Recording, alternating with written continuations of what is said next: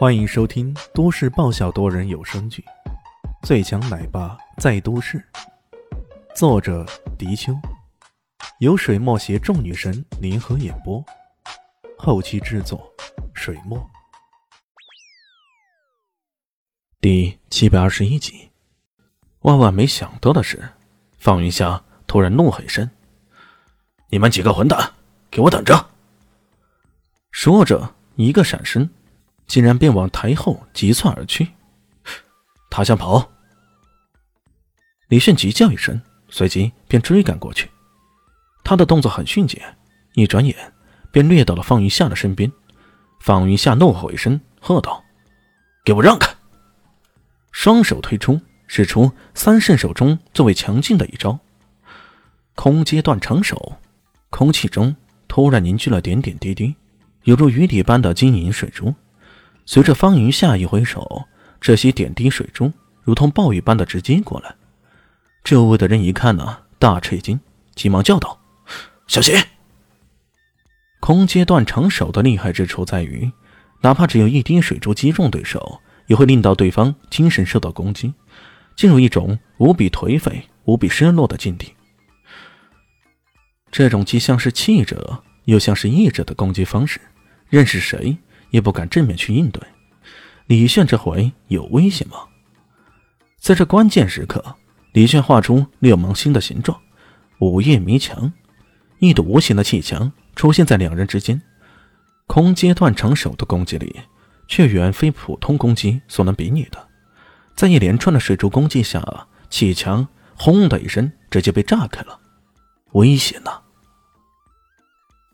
李炫的午夜迷墙的防御能力极强的。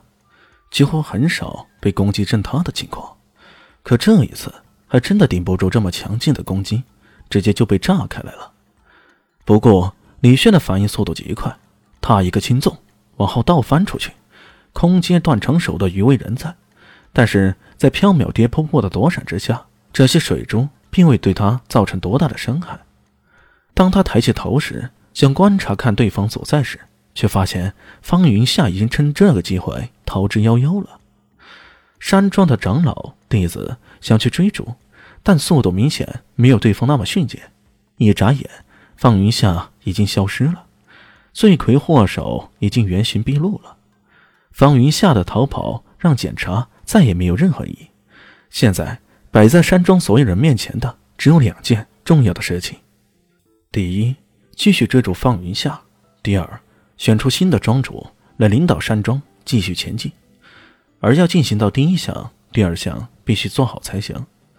一时间，有识之士都将目光投向了方云深。原来，跟随方云深入狱的那十几个人几乎同时发声喊道：“山庄需要新的掌舵者，我们建议选择方云深为我们的新庄主，领导山庄继续前进。”同意，同意。一连串同意之声、欢呼之声不绝于耳。以资历而言，方云深跟方云夏的资历相差无几，而更重要的是，他在这次的行动中很好的揭穿了方云夏的阴谋，让山庄重回正轨。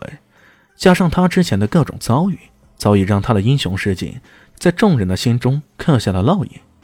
可以说，除了方云深胜任这个庄主之位以外，还真的找不出别人了。方云胜也没有推辞。直截了当的说道：“既然大家错爱，我方某只能算是受命于危难之间。如今山庄内有外患，我就暂时接替这个位置。等到士气平静下来，大家再推举德才兼备的人来做吧，好吗？”他的话又一次引起了众人的喝彩。不过，他的话也刚刚说完，山庄西面突然冒起了一股浓烟，不好了，起火了！弟子们纷纷惊呼起来，众人尚未知道是怎么回事有人从西面猛地跑过来，跌跌撞撞的喊道：“ 不好了，西面的花阵差不多被我人全破坏了，很多敌人，敌人闯进来了。”大家终于明白，为何这西面会有人放火，估计是那些家伙为了破坏花阵，直接放火将那些花树给烧毁了。方玉生当机立断的说道。好，我现在命令黄旗二队三队、四队，马上赶赴火灾现场救火。